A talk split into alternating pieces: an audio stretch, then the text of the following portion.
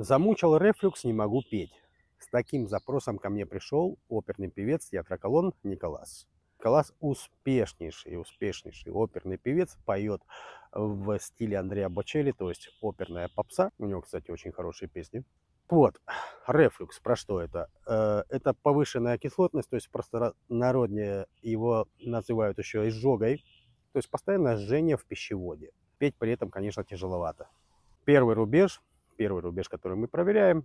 Пошли сначала через биодекодификацию, то есть это одно из направлений психосоматики. Проверка на то, что происходит с ним. Конкретно ли это его триггер, либо он тянет это еще за кого-то. В карьере все замечательно, в паре все замечательно. Лишняя информация, чтобы переваривать, то есть э, организм вырабатывает больше желудочного сока, чем нужно для того, чтобы переварить поглощаемую информацию. Такого тоже нет. Окей, Николас, пойдем дальше. Твои родители. Мама домохозяйка, папа начальник законодательного проекта в одной из областей Аргентины. Что не сходится.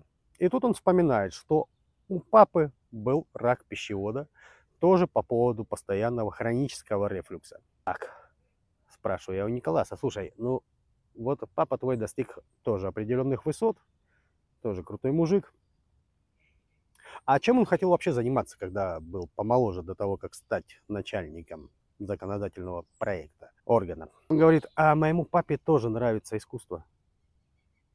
Он вообще-то любит петь, играть на фортепиано, на гитаре, музыканты, музыкант, музыкальные инструменты, это все вот его. То есть здесь наблюдаем компенсаторное движение – в расстановочных практиках это так называется. То есть я компенсирую то, что не смогли мои предки. В данном случае его отец. Его отец хотел быть артистом, но чтобы прокормить семью, он пошел работать в законодательный орган. С самых низов, добиваясь высокого поста. А в поле эта информация, что я очень хочу быть артистом, и я не смог, передается по наследству. Проработали через расстановочные практики, Через три дня рефлюкс прошел полностью. Сейчас Николас готовится э, к следующей своей работе. Он будет интерпретировать Фауста.